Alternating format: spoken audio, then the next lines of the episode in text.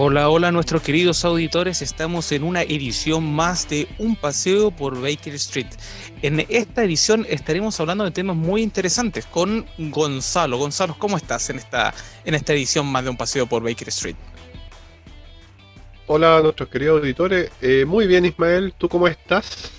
Bien también disfrutando de este día y sabes que hoy día tenemos es un, es un capítulo especial porque tenemos un invitado. Nuestro invitado es eh, el señor Daniel Aravena. Daniel, ¿cómo estás? Hola, cabros. Buenas tardes. Aquí bien, desde Coronel. Dispuesto acá a conversar con ustedes. Gracias por la invitación. Muchas gracias a ti, Daniel. No, Mira, no, vamos a, a pedir que que, te presente. Eh, bueno, Daniel lo conocemos, nos conocemos de muchos años, también nosotros éramos compañeros.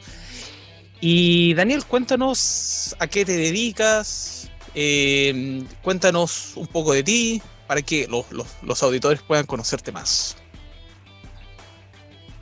Bueno, bueno, ustedes me conocen. Yo, soy Daniel Aravena, profesor de matemática en educación media. Actualmente hago clase en el el Liceo Bicentenario de Coronel. Eh, soy profesor de matemáticas desde el año, desde el año 2016. Y, y bueno, eh, eso resumidamente es lo que puedo decir de mí, de mi oficio. Vivo acá en Coronel. Yo crecí con usted allá en, Santiago, Renca, Pudahuel, pero terminando el liceo me vine acá ¿Cómo se llama la micro esa que tomaban todos ustedes que iba a Maipú, creo? La, la 631. 631 todavía me sí, Oh, esa micro, desgraciada. Sí, era, era la micro de la muerte, esa cuestión. Sí. Oye, pero ¿sabes qué? Justamente del, tema de educación y cómo, cómo. Porque, bueno, nosotros nos conocimos estudiando en el colegio. Entonces, la educación es lo que hoy día nos, nos convoca en este episodio más de un paseo por Baker Street. Y la verdad es que queríamos conversar con el Daniel en su calidad de profesor sobre, por ejemplo, la nueva versión de la PSU. Bueno, tiene otro nombre. ¿Cómo se llama, Gonzalo? PAES. Prueba de. Ay, se me perdió justo. De acceso... acceso a educación superior. Exactamente. Entonces, aparte de esto, ¿cómo, ¿cómo, la educación se ha ido eh, desarrollando en Chile? Pero principalmente, eh, Daniel, cuéntanos, ¿cuál es tu opinión sobre el tema de que se haya desarrollado una nueva, nueva prueba en Chile, ¿es beneficioso? ¿En qué sentido esta prueba podría ser algo bueno o algo malo? En tu punto de vista como profesor, como, como académico en el fondo, ¿qué piensas tú? Bueno, yo creo que en parte viene a dar una solución, a hacer un alivio a, a los jóvenes que dan las pruebas de, acceso a la educación superior.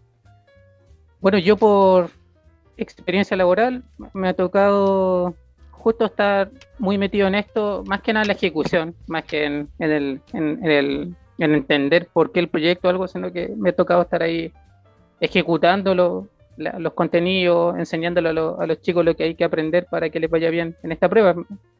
Cuando egresé de la universidad me tocó estar en, en el preuniversitario, eh, un par de años. Ese fue mi primer trabajo y, y luego en el liceo que trabajo es científico humanista. Entonces nos preocupamos mucho de, de la prueba, de, lo que va a entrar.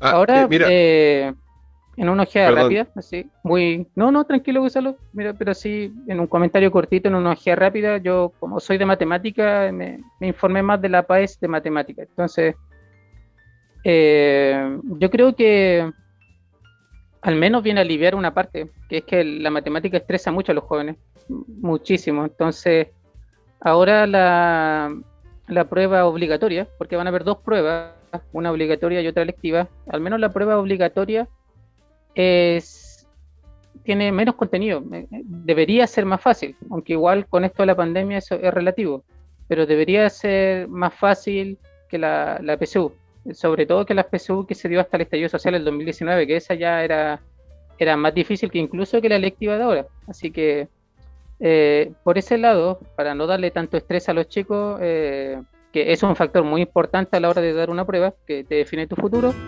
yo lo creo, lo veo muy positivo. Además que ahora se va a dar dos veces al año también, que igual te quita presión. Y en realidad cuando uno se juega la vida en, una situación como esta, a la mayoría con menos presión le, va mejor. Sí, Gonzalo, disculpa que me ibas a decir. No, no, es, precisamente eso. O sea, tú preparas niños en, científico humanista. Es mucha la diferencia entre el científico humanista y, el, y la escuela técnica que vamos nosotros. La, la verdad, sí. sí es, bueno, es que nosotros igual fuimos a un liceo técnico que igual es bien particular. No, no podemos decir que, que, fue poco exigente, al contrario. Yo, yo creo que digamos que en, el sentido del trabajo, el esfuerzo que había que hacer para mantenerse ahí era lo más exigente que he visto, que, voy a ver quizás, sobre todo en primero medio, ¿qué, qué, colegio tienen los cabros hasta las ocho y media de la noche? No, no sé si existirá otro, desde las 8 de la mañana. Con, 20 minutos para almorzar, en el piso. Oye, eso es inhumano. Por ese lado. Sí. Ahora, y a nosotros en los ramos técnicos no exigían mucho, había que pensarla harto, había que pasar por varios procesos, así que eh, digamos que la diferencia yo la veo en los ramos más comunes, por ejemplo, en, científico humanista en matemática que teníamos nosotros como liceo técnico, a la diferencia del, mismo ramo que se llama matemática en un científico humanista, ahí la diferencia es súper grande, o sea, la matemática que nos toca enseñar acá en, en los científicos humanistas que enseñamos es es súper densa. Uno trata de hacerlo muy profundo, de que los alumnos tengan un conocimiento muy acabado de, la materia.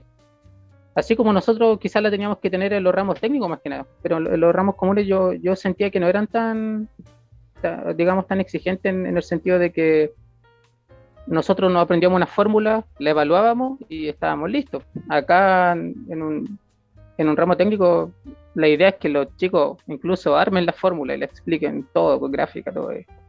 Al menos ah, matemática. profundidad.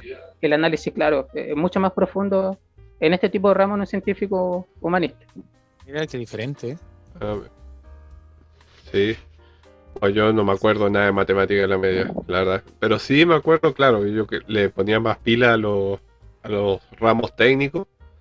Y aún así era la nota máxima era un 4. Podía estudiar todo el día. un, 4 cuando bajaba la escala, sí, pues. Claro. Teníamos la inteligencia artificial que se sacaba un 7 y de ahí todos los otros con 4. No, la inteligencia artificial sacaba un 5 y ese 5 se transformaba en el 7 y ahí nosotros subíamos. Ah, claro. Claro, claro, verdad. La, inteligencia. Bueno, chiquillo, eh, bueno, después que salimos nosotros del, establecimiento, nuestro establecimiento no era el único establecimiento que tenía ese problema. Eh, habían en general los establecimientos reconocidos de alta exigencia, como el Instituto Nacional, por ejemplo, los jóvenes de ahí tenían la misma situación. Tenían que esforzarse mucho, estudiar mucho y obtenían un 5. Y... Pero a ellos les iba mucho mejor después la PSU. Y acá, eh, aquí, bueno, además de la PAES, desde que salimos nosotros apareció otra cosa que se llama ranking. No, sé si lo han escuchado. No, no, nada. Yo por mi parte no. Ya. Desde que nosotros más o menos salimos, no, recuerdo muy bien de qué año, puede ser del 2014, 2015, se le empezó a dar mucha más relevancia a las notas de enseñanza media. Y eso es por, por un hecho, por un hecho que al menos la Universidad de Santiago, la, USACH, dio cuenta de ello. La Universidad de Santiago estudió eh, qué ocurría si hacía ingresar a estudiantes de muy buenas calificaciones pero que no les iba bien en la prueba, no les iba bien en la, PSU. A ver si eran capaces de tener éxito en la prueba, o sea, en la universidad más que nada, en su rendimiento académico en la universidad. Y, la conclusión que sacó USACH en esa época es que los estudiantes que tenían buenas notas, muy buenas notas, hablemos, no sé, de promedio 6.5 hacia arriba, independiente de, de si venían de un establecimiento de alta exigencia o baja exigencia académica, les iba bien, les iba bien en la universidad.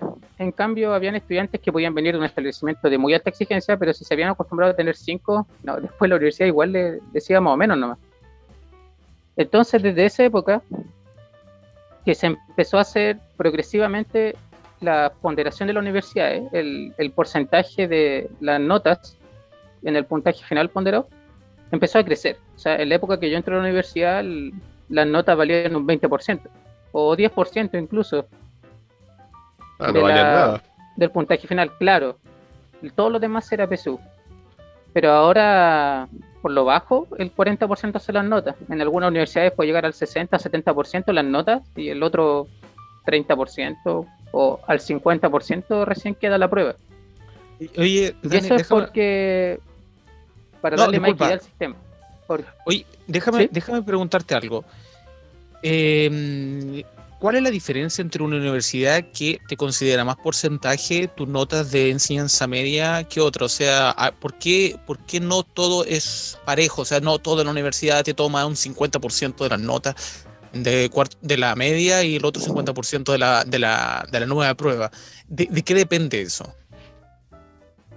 Mira, yo he, he mirado las ponderaciones y en realidad ahora prácticamente todas las universidades, incluyendo las más prestigiosas, toman en un porcentaje alto las notas, o sea, un 40% al menos. Son muy poquitas las que estás tomando, las que están tomando, no sé, 20% entre NEMI Ranking. He visto que, no sé, por la Universidad del Desarrollo, que es una universidad buena, pero de, de clase alta, por decirlo de una manera, la mayoría de sus estudiantes, ellos he visto que son como los únicos que toman como 20% de notas, pero el resto están todos tomando mucho el tema de las notas, debido al hecho que les comenté, que en general al final como predictor de éxito académico en la universidad, terminaba siendo más relevante las notas que el rendimiento en la prueba. Qué interesante. Eh, es interesante lo que estás contando, sí, porque precisamente, claro, la prueba era que lo hablamos en el podcast que hablamos del, del cambio este, que claro, hay gente que quedaba fuera de su carrera soñada por la prueba esta. Y que tú digas que, claro, los que tenían buenas notas en la ciencia media y quedaban en entrada a la universidad seguían manteniendo buenas notas. O sea, la prueba realmente no mide el conocimiento de, las personas.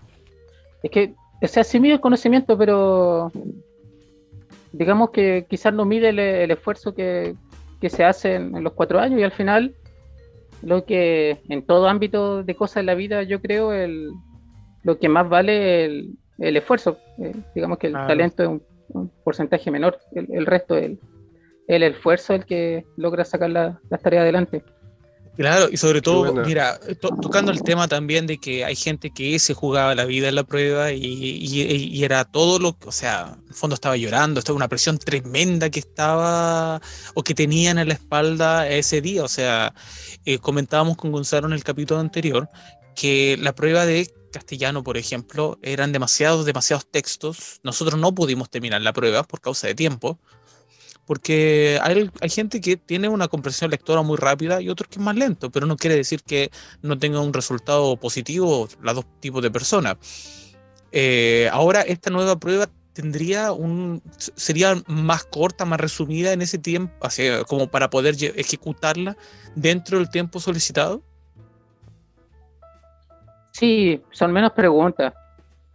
Bueno, desde la PSU del 2019 se han ido bajando el número de preguntas. La, prueba nueva, que se, va a llamar competencia matemática, la obligatoria va a tener 65 preguntas. Y anteriormente la PSU llegó a tener 80 preguntas, en, su época más compleja. Eh, creo que cuando rendimos nosotros era 80 preguntas. Mm, sí, o, íbamos 70, 75. Sí, pero ahora ya sí, pero 65 preguntas. Y de esas 65 preguntas, solo 60 eh, se toman en cuenta para el puntaje. Hay otras 5 preguntas que las meten ahí entre medio, no te avisan cuáles son, sí, que son experimentales, que no te, no te dan puntaje, sino que están hechas para, para experimentar y ver si se pueden incluir quizá en un proceso más, de más adelante. Ah, y eso lo tienen que tener en 2 horas 20 minutos, que era un tiempo similar a antes, más o menos, más o menos similar a la, 80 preguntas de antes. Y además, eh, otro cambio grande que se viene dando desde la pandemia, sí, es que la PSU evaluaba los contenidos desde primero a cuarto medio, los contenidos que se supone que todos los establecimientos tienen que enseñar. Ahora va a ser desde séptimo básico a segundo medio, lo que se va a evaluar obligatoriamente. Wow. Así que por ese lado eh, también se, se está tratando de hacer más sencilla la prueba y, hay ah, una cosa que yo creo que lo más relevante, que, pero esto ya es, más técnico. Porque al final, si la prueba es más fácil, tiene menos contenido, es más fácil para todos. Y la PSU funcionaba de tal manera que hacía una cosa estadística que se llama distribución normal, te normalizaba el, el rendimiento del estudiante. O sea, para voy a tratar de explicarlo así como un poco de manera sencilla. A ver, la PSU asignaba 500 puntos al promedio de respuestas correctas que tenían la población que dio la PSU. Todos los estudiantes que dieron la PSU, se sacaba el promedio de cuántas respuestas correctas tuvieron y esos tenían 500 puntos. Entonces los que estaban bajo el promedio tenían menos de 500 puntos y los que estaban arriba del promedio tenían, bueno, arriba de 500 puntos. O sea, de alguna manera, siempre la mitad de los estudiantes que daban la prueba iban a tener que, iban a tener, que tener menos de 500 puntos. En cambio ahora, y eso lo estuve leyendo ahora, estudiando para, esto, se va a asignar de acuerdo a, otro, a otra técnica, una, una técnica que se llama técnica de respuesta al ítem o algo así, IRT es su sigla. Entonces ya no, ya no va a ser así, ya no, ya no va, a no va a depender tanto, o en realidad no va a depender del, de cómo, cuántas respuestas correctas tuvieron la población en, promedio, ya no va a depender de tus semejantes, sino que va a depender de cada pregunta nomás cuántos puntos te aporta a tu puntaje final. Lo que también eh, debería llevar a que, por lo que leí, se, se reconozca más lo, que uno sabe. ¿ya? Porque antes, eh, supongamos, por poner que el promedio de respuesta es correcta, esto no, no creo que alguna vez vaya a ocurrir, pero si el promedio de respuesta correcta, supongamos, de las 60 preguntas evaluadas, el promedio tuvieron 50 preguntas, a ti te pudo haber ido muy bien en la prueba, tuviste 40 preguntas buenas, pero si el promedio fueron 50, iba a quedar con menos de 500 puntos. ¿Ya? Entonces, para evitar eso, se está cambiando la manera de calcular el puntaje, que es una cosa muy técnica, de, que involucra igual, bueno, antes igual involucraba matemática avanzada, porque normalizar igual es una cosa estadística avanzada. Pero ahora lo del IRT involucra una fórmula logística que, estuve mirando la ecuación y involucra exponenciales, logaritmos y cosas así. Así que eh, eh, no tuve mucho tiempo a analizar eso, pero de que hayan cambiado eso, ya va a dejar de hacer que tu puntaje dependa de cómo le fue al resto, porque antes eso ocurría. Tu puntaje dependía de cómo le fue al resto también. Se terminaba comparando cómo fue tu rendimiento de acuerdo al rendimiento de los demás, y así se te asignaba un puntaje. Y ahora ya no va a ocurrir eso. O sea, igual no tenía idea. Yo tampoco, o sea, si, si te tocó hacerlo con puros con puros Mateo en el fondo, con pura gente pero brillante, que tocó hacer en esa generación la PS1 en ese tiempo. O sea, existen muchas posibilidades de que tu fracaso sea multiplicado por dos. ¿Eso es correcto? Claro. Sí, sí, y, eso se está evitando cambiando este, esta técnica de calcular puntaje, que es una cosa yo creo muy relevante. No se ha hablado mucho de eso, se ha hablado harto de los contenidos, que hay menos preguntas, que se puede dar dos veces al año, pero que se haya cambiado de estandarizar los puntajes a una distribución normal a esta técnica IRT, lo, yo creo que es muy relevante y vamos a ver qué ocurre eh, cuando se den los puntajes de, de la prueba de invierno. Creo que esto empieza a correr de la prueba de invierno, esta, esta forma de calcular los puntajes, que va a ser ahora en junio o julio. Claro, para el proceso 2023 no, no dice que me... Oye, entonces ahora realmente vamos a ver qué tan burros somos. Porque antes no había, se minimizaba el, el burraje y los muy Mateo también se como que se mimetizaban con la media. O sea, haciéndolo estadístico, era que todos se acercaran a la media. Eh, claro, claro, al final todos terminaban, terminaban quedando cerca de la media, sí o sí, tenían que terminar quedando cerca de 500 puntos porque el modelo era así. Sí. Claro, mira, interesante el dato ese. Así es. ¿Viste por qué no lo invitamos antes, Ismael? Te, ganaste un aplauso. Te ganaste un aplauso. Poner un aplauso. Muy buen dato. sí, va a poner Excelente investigación, Daniel. Bueno, Daniel es especialista en el área de la, de la educación. Así que por eso eh, estamos muy contentos que, eh, que, esté con nosotros para poder hablar de eso. Yo, eh, yo, quiero, tengo una pregunta, Daniel. mira, nosotros terminamos el colegio el año 2000, 2008, salimos, salimos de cuarto medio. Eh, la pregunta, mi pregunta es, ¿qué eh, tú hubieses cambiado del sistema que nosotros conocemos como alumno del sistema que hoy día tú conoces como profesor? Profesor. Yo creo que no, eh, puede ser bastantes cosas.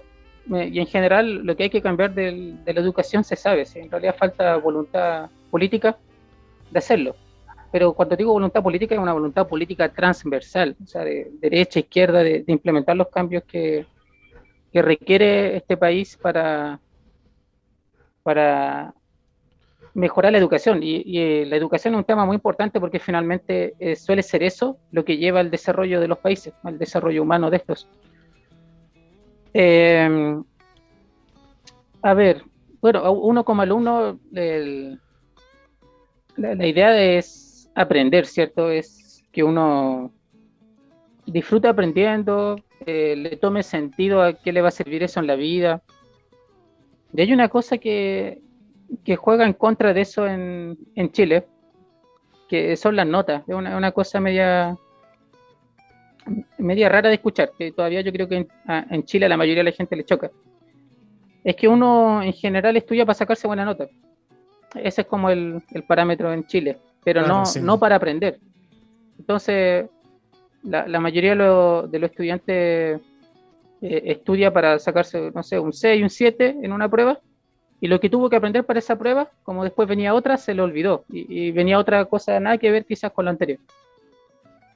Y, esa lógica eh, ha hecho que finalmente después tengamos estudiantes que, quizás salen con buen promedio, y en general el sistema chileno en general ocurre esto, pero no cuando se les compara internacionalmente, no, saben re poco, sabemos muy poco. O sea, a nivel de Latinoamérica, al menos por prueba de PISA, somos los primeros, siempre, peleando con Uruguay, que es el otro país que, anda como al mismo nivel.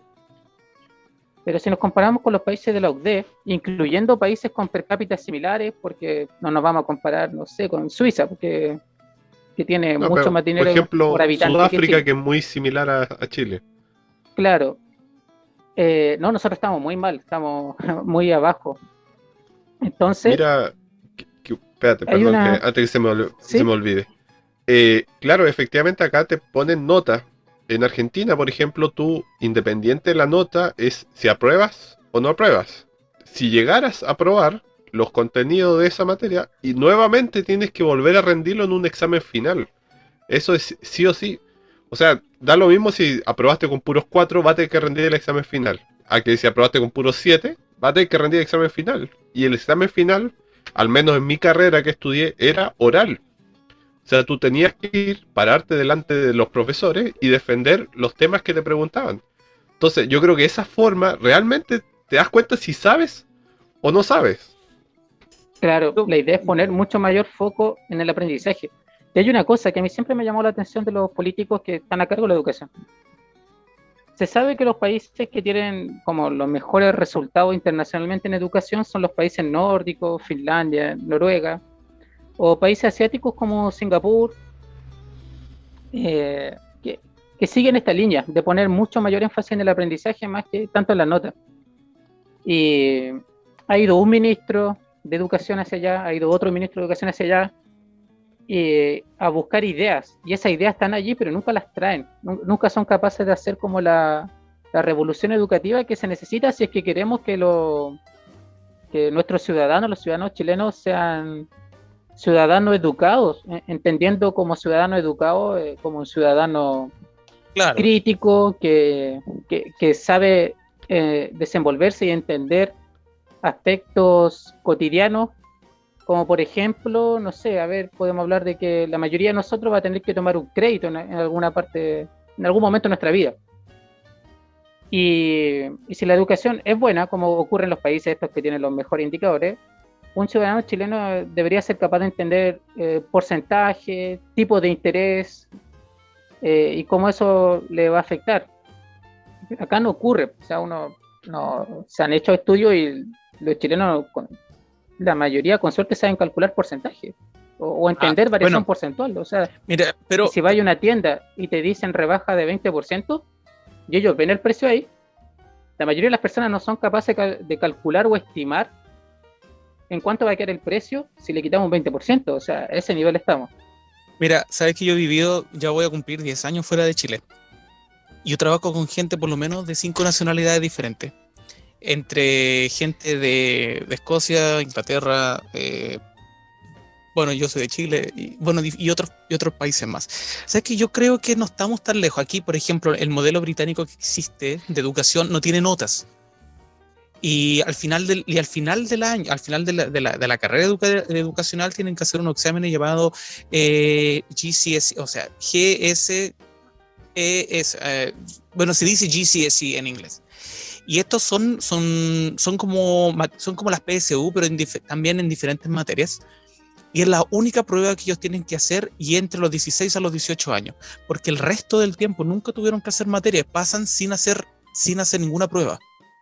Entonces, eh, los chicos, sabes que no, no existe una, una, manera real de evaluar si aprendieron o no. O sea, al final de la educación se sabrá si aprendieron o no. El tema es que sí existen muchas ideas buenas, por ejemplo, en, en países desarrollados, pero existe otra cultura diferente también en los países desarrollados. Y la mayoría de esos países desarrollados, como por ejemplo Dinamarca, Dinamarca tiene solamente 5 millones de habitantes. Entonces hay una, una gran diferencia. Eh, y eso me llama la atención. Entonces, al final, los países que tienen notas, por ejemplo, países como Alemania, que tiene un sistema muy parecido al de Chile, al final termina evaluando bien a, a los, eh, a los alumnos. Eso me llama la atención. O sea, claro, lo que ocurre es que hay que distinguir entre colocar nota y, evaluar. En realidad, uno como profesor evalúa siempre. Siempre tiene que evaluar. Que eso es, no necesariamente implica colocar una nota. En realidad, uno puede evaluar el aprendizaje de, de un alumno si demuestra el aprendizaje, pero eso no necesariamente tiene que llevar una nota. O sea, hay bastantes metodologías hoy en día que te pueden llevar a, que un alumno aprenda y a la vez demuestre que aprende. Como por ejemplo puede ser realizando un proyecto. No sé, si, si por ejemplo eh, ahora estamos con el tema del coronavirus, que esa cosa tiene una, una especie de crecimiento exponencial. Y yo creo que los alumnos entiendan el crecimiento exponencial, podrían hacerme un proyecto de cómo crece el coronavirus, cómo crece su contagio en la población. Y si ellos son capaces de, de explicar y demostrar bien de, alguna manera puede ser, no sé, una presentación, un video, una interrogación, lo que sea, y me muestran que comprenden qué es el crecimiento exponencial, entonces sí me están demostrando que aprenden. Y, lo importante sería que, porque esto es una cosa que desde pequeño, que se tiene que hacer desde pequeño, que ellos le tomen más importancia el aprendizaje más que tanto las notas. Que al final igual se tiene que colocar. Si el tema claro, debería ser así. Por ejemplo, ojalá no sea lo más relevante, sino que sea más mm. relevante el aprendizaje. Sí. Oye, eh, y eso, sí, se nos fue Gonzalo. No te, no te, quiero cortar, pero vamos a ir a, a, una pausa porque vamos a tener la recomendación y ya volvemos y después nosotros seguimos hablando de los temas que, que, eh, otro tema que tiene que ver con la emigración y también junto con eso el tema de que Gonzalo quería proponer de la marihuana, una droga que estaba, eh, cocaína adulterada, que era lo más flight que puede haber. Entonces nos vamos a esta, nos vamos a esta, a esta pausa. La recomendación de Baker Street.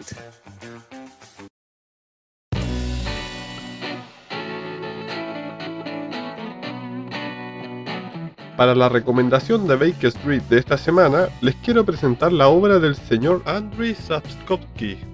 Este señor es un escritor polaco de ciencia ficción y, de todas sus obras les quiero recomendar una en particular, que es la saga de Geralt de Rivia, o más conocida como The Witcher. The Witcher tiene una saga de videojuegos que tiene tres entregas, que son de juegos de primera persona de aventura, eh, muy bueno la verdad, tiene muy buenas críticas y recibió bastantes premios. Y además tiene una serialización en Netflix, que hace unos meses se estrenó la segunda temporada de esta serie. Como pequeña reseña de la historia, Geralt es un brujo, caza recompensas y necesita encontrar a la princesa Cirila. El porqué de esta reunión se va explicando a lo largo de la serie. Además hay otro personaje principal llamado Jennifer, que es una bruja de muy alta clase, que también eh, de alguna u otra manera se relaciona con Geralt. El personaje principal de esta serie es Geralt de Rivia, protagonizado por ni más ni menos que el señor Henry Cavill, que como curiosidad, él postuló y hizo todo lo posible por él ser Geralt de Rivia porque es fanático de la saga de videojuegos. Eh, la serie es muy recomendable para todas las viudas y viudos de Game of Thrones, debido a la similitud entre las épocas que están ambientadas, eh, las aventuras épicas, las travesías, las batallas tipo medievales, sexo, masacres, eh, bueno, todas esas cosas que se llaman más o menos en la Edad Media están presentes en esta serie. Y esto fue la recomendación de Baker Street.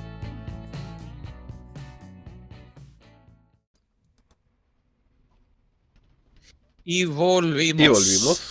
Es muy buena la, recomendación. Oye, ¿sabes que el tema que estaba hablando, que estábamos hablando con Daniel, está muy, muy bueno? Por razón de tiempo no, no vamos a poder seguir, pero creo que se merece una, una segunda eh, una segunda parte. Gonzalo, pónete los aplausos ahí para agradecerle a Daniel. Sí, sí. Todo esto. Varios aplausos. Sí. Eh, sí, la verdad, muy, muy del conocimiento.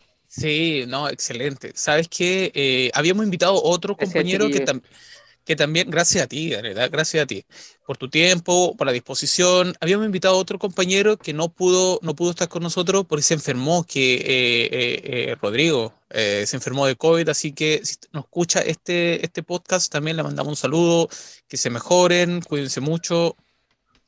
Así que eh, y pasemos al siguiente tema. Bueno, me parece que. Sí, te invitamos a Daniel a continuar acá con nosotros mientras leemos la próxima noticia. Aquí con toda la disposición, mientras tenga vacaciones para una segunda parte, quedó harto por hablar. Como les comenté un poco, el, finalmente, no sé, hablar de los profesores y de, de la prueba lectiva también que se agrega en matemáticas. Quedó ahí harto. El tema de educación es súper denso, es súper amplio. y poco hablado. Así que bueno, sin educación pasan cosas como esta.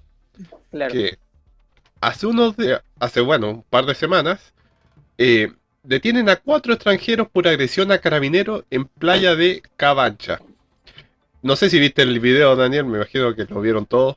Que eh, estaban deteniendo a un compadre y un, y un, tipo que estaba al lado en el acto más eh, voy a decir nomás, el acto más maricón, le da un combo en los hijos por la espalda al, carabinero y sale corriendo. Con manopla. Bueno, ¿qué? Con una manopla encima, o sea, ya. Oh, eso es bajo, es bajo. Oye, tiene esa bu... Es bajísimo. Sí, eso... sí, sí, lo tengo. Así como, como, nada que ver, pero una vez pasó eso en el liceo. ¿En el liceo? Sí, una vez pasó eso en el liceo, sí, sí que un alumno le pegó a otro con una manopla así por la espalda. Oh, ah, por la espalda encima. Sí, me acuerdo de no, eso. Eso, ya es lo último, ya es pegar por la espalda. Bajísimo.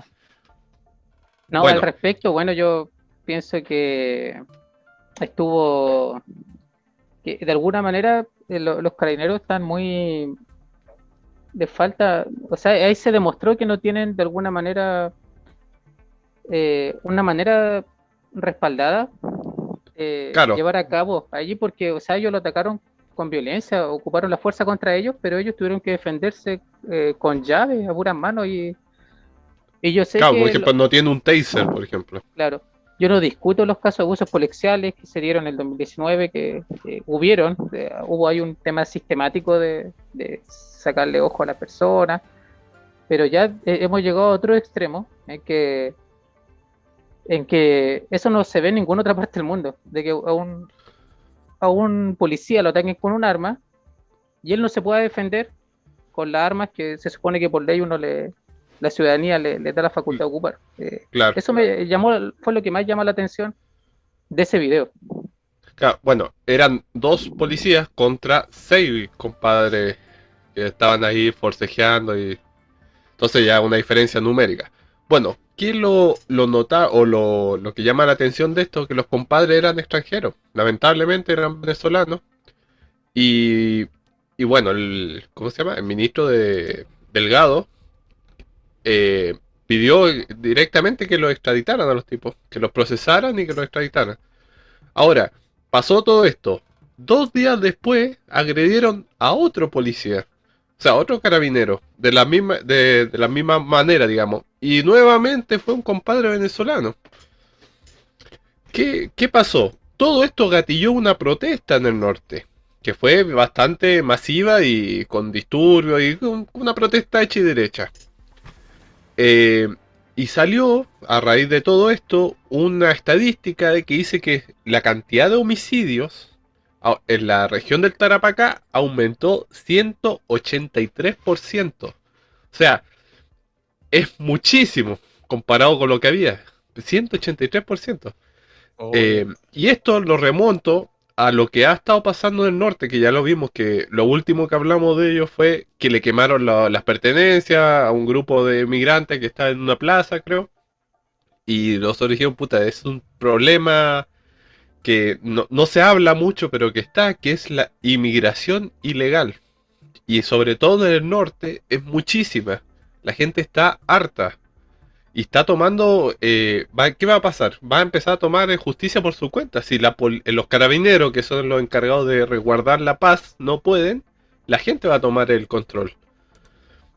Previniendo esto, el ministro Delgado viajó al norte para hablar, por ejemplo, de aumentar la dotación de carabineros y militarizar, y militarizar las fronteras. Con el fin de que eh, frenar un poco la migración ilegal para evitar este tipo de problemas. ¿Qué está pasando? Oye, Gonza, disculpa cortarte un poco. Yo te mandé un mensaje, parece que está muy cerca del micrófono. Ah, sí. Bueno, vale. Sí, sí. Ah, no, se me cayó el antipop. Ahí sí. Ahí está. Ya. Eh, bueno, eso fue lo que pasó. No sé qué opinan ustedes.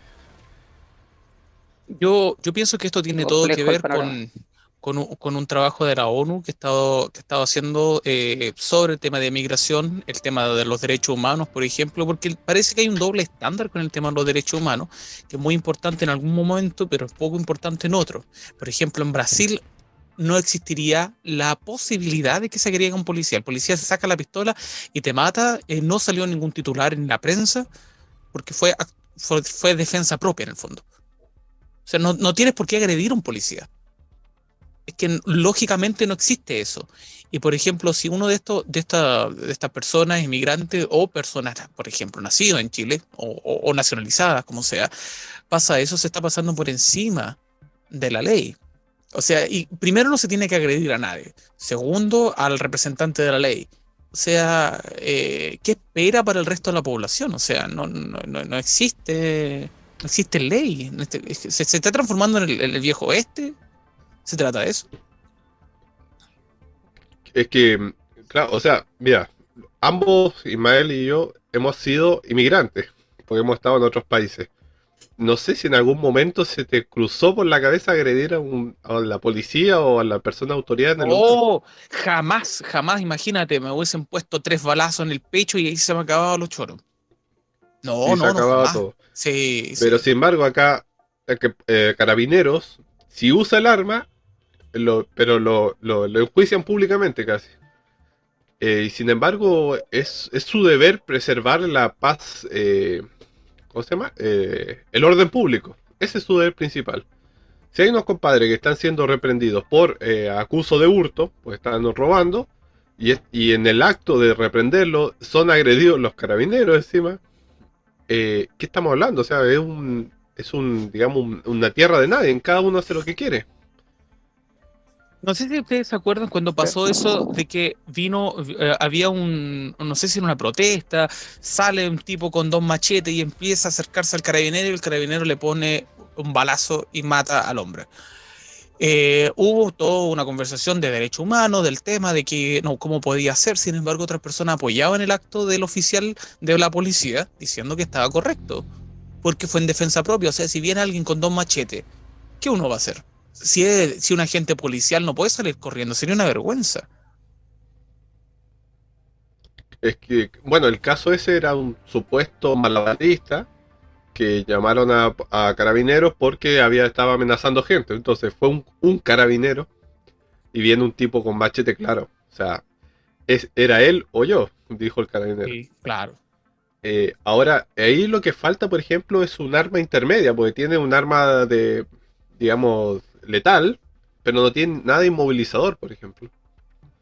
y lo otro es la luma. No puede, tampoco los puede agarrar lumazo. Entonces como que le faltan herramientas al carabinero en ese momento. Porque, por ejemplo, yo veo en Gringolandia que antes de usar el arma usan el, el, taser, que es la cuestión eléctrica. Claro. Y eso es inmovilizador. Pero por supuesto, la persona que es inconsciente, una cosa de, no sé, unos 10 minutos que, que no se puede mover, está atontado. al principio, los primeros 3 minutos está totalmente inconsciente. Claro. Entonces, es como, no sé si por algún motivo les falta de herramientas o realmente no se ha hablado del tema. Porque la inmigración eh, siempre ocurre. Ahora, que ocurra bajo esto, esta magnitud, o sea, este, este volumen de inmigrantes, no es bueno para el país que a donde llegan, porque eh, el país no está preparado para recibir esa cantidad de gente y obviamente ahí va a haber conflictos más grandes que los que hay en una migración regulada. Mm, es verdad. Entonces es un tema súper complejo que está pasando. Lo que yo puedo decir, mira, la mayoría de las personas piensan de que la, que la gente que está viviendo en esos colchones en la tierra y en esas cajas de lavadora, en realidad a lo mejor esas son las condiciones que la, la, situación actual les permite vivir. Pero ¿qué te dice que a lo mejor no vivían antes? Por ejemplo, yo fui emigrante en dos ocasiones, eh, en dos ocasiones diferentes y al final uno trata de vivir como siempre ha vivido. O sea, es verdad que uno puede pasar situaciones difíciles donde uno tiene trabajo, pero la manera digna de vivir es importante y uno siempre la busca. Pero si nunca viviste de una manera digna, entonces ¿cómo la vas a buscar? Disculpa, puede que suene fuerte, pero pero, pero es verdad. Es, la verdad. Sí, es un tema complejo. ¿Qué piensas tú, Daniel? No, como lo, ustedes lo dicen, está súper complejo el panorama en el norte. Eh, a la vez también tenemos súper complejo el panorama respecto a las atribuciones que tienen los carabineros. Yo recuerdo que las discusiones se han dado en, donde tiene que darse que, se, que es el Congreso acerca de si alguna vez les van a, les van a dar estos artefactos que dan choque eléctrico. Claro. Y al parecer no, pues no resultó. Entonces, el, por eso ahora los carabineros se tienen que andar definiendo con llave o la pistola, no, no tienen un, punto entre medio. Pero quizás sería hora de que se retomara ese asunto, porque no es bueno para el país que tener una policía tan eh, con tan pocas atribuciones. y respecto a la inmigración, está súper complejo también el panorama. Yo, yo creo que la inmigración ilegal no, no, debe permitirse porque uno no sabe quién entra. Pues, por, eh, al llamarse ilegales porque uno no, no, tiene idea si el que entra es un delincuente o puede que sea una persona de bien y que lamentablemente entiendo que por el coronavirus está muy lento el trámite de ingresar legalmente. Pero pero estamos quedando muy vulnerables. O sea, la inmigración ilegal nos deja vulnerables a que entre cualquier tipo de personas. Pueden ser eh, sicarios, como está ocurriendo. Eh, está ocurriendo que han aumentado esos delitos en Chile y, la explicación viene de allá, porque en, esos países entiendo que es costumbre, es costumbre, ya es parte de la cultura que, existan los secuestros, el, sicariato. acá en Chile también había delincuencia, pero no se veía todavía a esos niveles.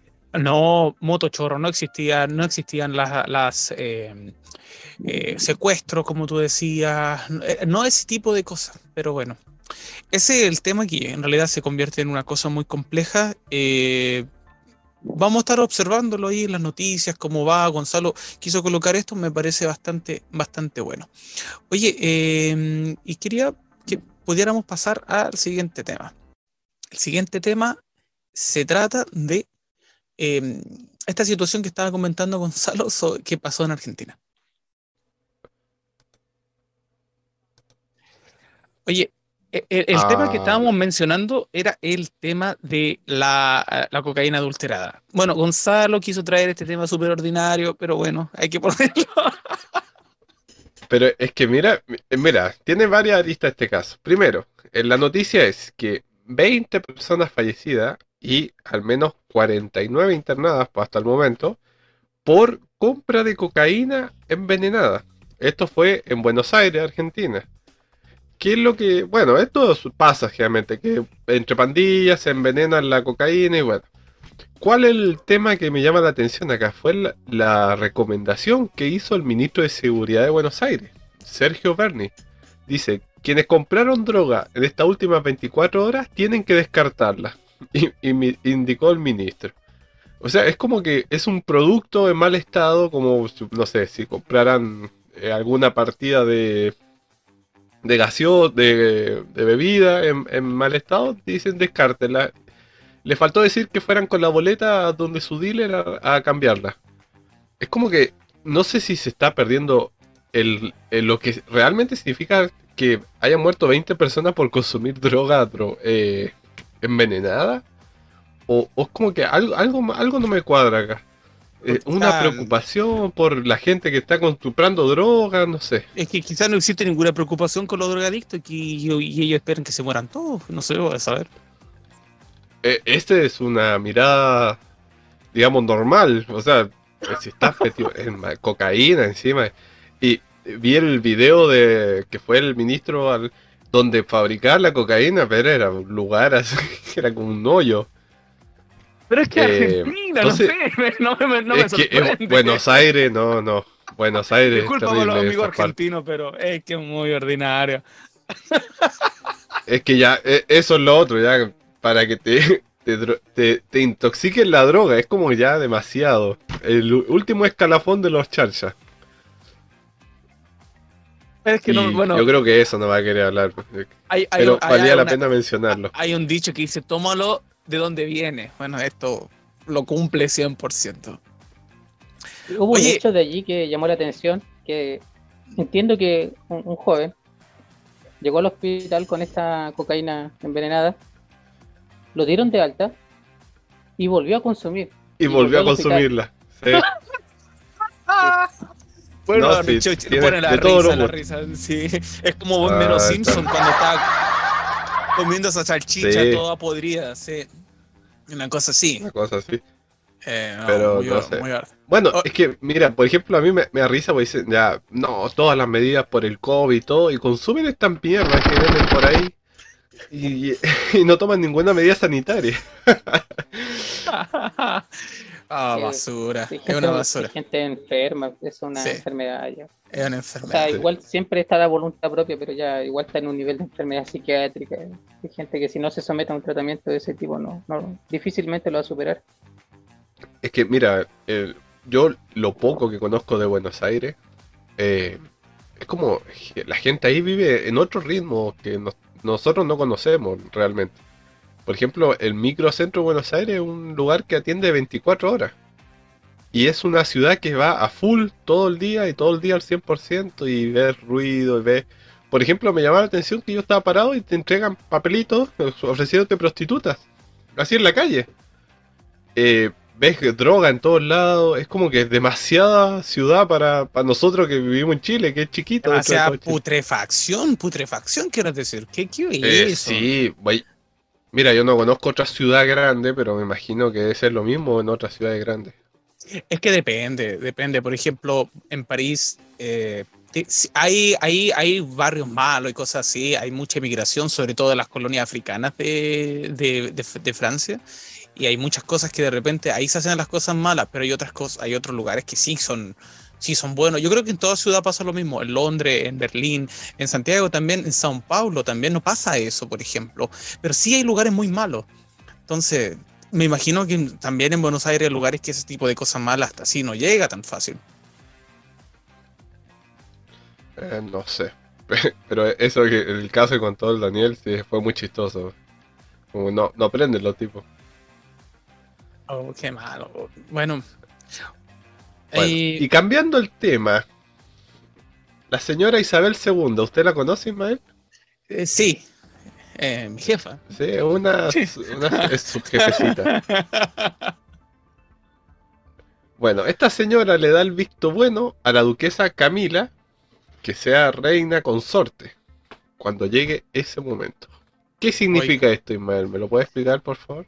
Eh, eh, eh, es una injusticia para, para el, príncipe, el príncipe Philip, que fue, fue príncipe por, por, por tantos años. Él falleció a sus 99 años, nunca fue rey consorte. Significa que se convertiría Camila Parker en reina por el hecho de ser casada con el príncipe Charles o Carlos. Entonces, una vez que fallezca la reina Isabel, eh, le pasaría el título de rey al, príncipe de Gales, que sería el príncipe Carlos o Charles, y Camila eh, consecuentemente se transformaría en reina. El día 5 de este mes, febrero, eh, en un mensaje a la nación, sincero deseo, ella expresa que Camila, la esposa del príncipe heredero, sea la reina consorte. Imagínate.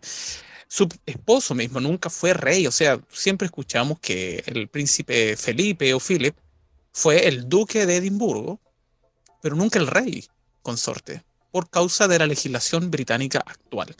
Y bueno, la, reina tiene mucho que ver en eso, pero en el fondo es, una, es, un sistema establecido antes que ella naciera. Y sabemos que esta señora nació hace mucho tiempo atrás. Espera, ¿llegará el día que muere esta señora? Yo no lo creo. Bueno, parece que le están preparando el pijama de palo ya, porque si ya sale con una, esto. Una pregunta, si suponiendo que ya muere la reina Isabel y después muere, suponiendo Carlos, ¿quedaría de reina solo Camil? No, por ser eh, reina consorte, ella no hereda la, no hereda la corona. Quien heredaría la corona sería el príncipe consecutivo, que es por sangre sería, sería William. William tomaría el... Porque no, ya pasó, ya existieron reinas consortes y ninguno de ellos tomó el, mando, por así decirlo. Ah, entiendo. ¿Y, tú has podido tantear, eh, si es que se puede, allí, cuál es el sentimiento de la población inglesa de esa, de esa decisión? Porque igual, eh, según lo que vi en la serie de Cron, la Camila era la amante de Carlos cuando estuvo con Diana mira, Camila, la, gente quería mucho a Diana. Es verdad, Entonces que ahora este Camila, no, sé si que has podido tantear qué sienten los ingleses con eso. En el año 97, cuando falleció, cuando fallece la, reina, la, princesa eh, Diana, Camila era la persona más odiada de Inglaterra y del Reino Unido.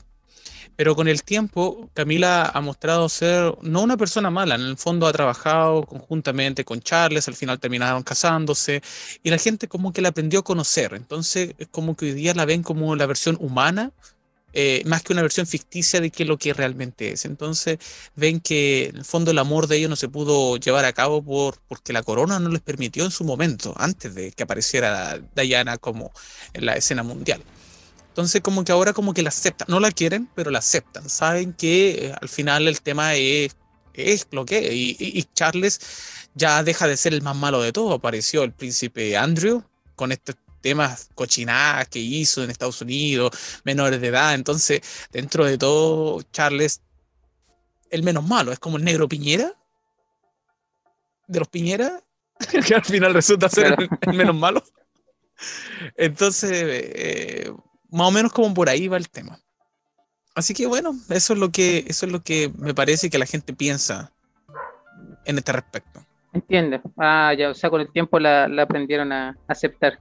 Claro, como que la aprendieron a caso, en la serie igual daban a entender eso, que, que por presiones de la corona ellos no, no se casaron, al parecer. No, no recuerdo muy bien, pero sí hablaban de ello. Claro, o sea, en, el fondo lo que más se quejó Charles de la serie es que eh, en The Crown eh, sí aparecen hechos reales, pero por ejemplo conversaciones íntimas son ficticias, o sea, nadie sabe lo que realmente pasó entre cuatro paredes.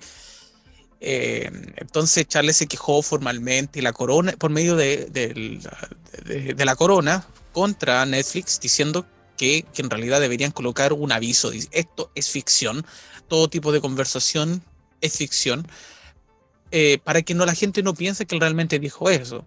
Pero lo que es real fueron los hechos y bueno.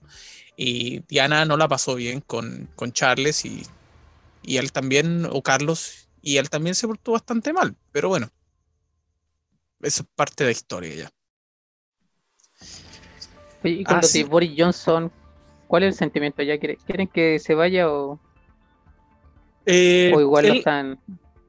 La gente está, no, es que la gente con el tema de Boris Johnson hizo una fiesta. Bueno, Boris Johnson hizo ocho fiestas, o sea, no fue él que hizo la fiesta, pero permitió que hubieran ocho fiestas en el palacio, en el, edificio de gobierno, que es eh, Downing Street, y de esto fue durante el peor episodio de la pandemia. Entonces la gente lo ve y lo encuentra. Eh, es como, es como que las personas tienen un sentimiento de decepción de él, porque él llevó siempre el tema de la pandemia con bastante seriedad, pero en esta ocasión aparece una cosa muy, muy, muy, muy eh, decepcionante. Entonces las personas están decepcionadas de esto, eh, pero no quieren emitir muchos, muchos comentarios en realidad, porque la política en Inglaterra es, un poco inestable. Hoy día está el primer ministro, mañana le pide que se salga y se va. No es como en Chile que tiene que durar los cuatro años, porque en el fondo el, que gobierna no es el primer ministro, sino que el partido. El partido elige un líder y líder es el primer ministro. Entonces, aquí puede que cambie el líder del partido y cambie el primer ministro, pero el partido sigue estando en el poder porque es el tiempo que puede estar en el poder. Entonces, esa es la diferencia que hay con, con Chile, por ejemplo, que una república. En Inglaterra no es una república, sí es democracia, pero de otra manera. Así que bueno. Ah, claro, claro, ya entendí. Puede ser cambiado, o sea, lo pueden cambiar. Es como cuando salió Teresa May, también la cambiaron. Eh, también ella se quiso ir o, y así sucesivamente, otros, otros primeros ministros fueron reemplazados por otro líder en el fondo. Pero, pero bueno, esos son, eso, esos son los temas más o menos que, que, que se tocan. Así que bueno, interesante eh, este, eh, este tema. Daniel, gracias por, por, por, por colocarlo en la agenda. Bueno, ¿sabes qué? Estamos, ya estamos a la hora de cerrar. Gonzalo se le cayó el, internet, así que por eso que no está aquí en el fondo. Pero ya es, vamos con ahora de, de cerrar. Vamos a poner el tema principal de un paseo por Baker Street. Aquí estamos. Ya, Inbel, ya Gonzalo, adiós. O sea, oye, gracias por la invitación.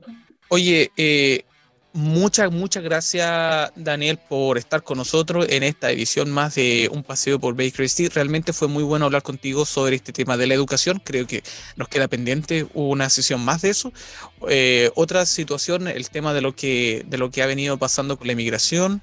Eh, Gonzalo eh, mencionó el tema de, de esta droga que, ha sido adulterada, que en realidad es lo más ordinario que hay. Y por último, la noticia del tema de la, de la reina. Y en el fondo este año está cumpliendo 70 años en la corona, una cosa que, bueno, la señora tiene arriba de 90 años, tiene 96 prácticamente. Así que esos son los temas que nos convocan al día de hoy. Entonces, ya eh, entrando a la final de esta parte, nos estamos nos estamos despidiendo de este, de este paseo por Baker Street, ya concluyendo todos estos temas. Gonzalo, nos estamos despidiendo. lamentablemente, ah, Gonzalo, no, vamos. Así que, bueno, eh, muchas gracias, Daniel, por estar con nosotros. Está muy buena la, conversación, pero eh, mi internet no está igual de bueno. Gracias por la invitación, igual, allí Gonzalo y Mel. No, cuando quieras allí a la próxima, esperemos eh, resulte mejor.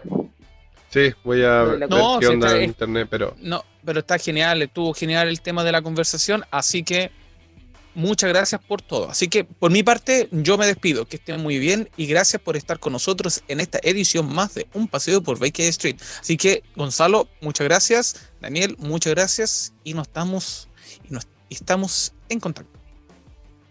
Síganos en nuestras redes sociales.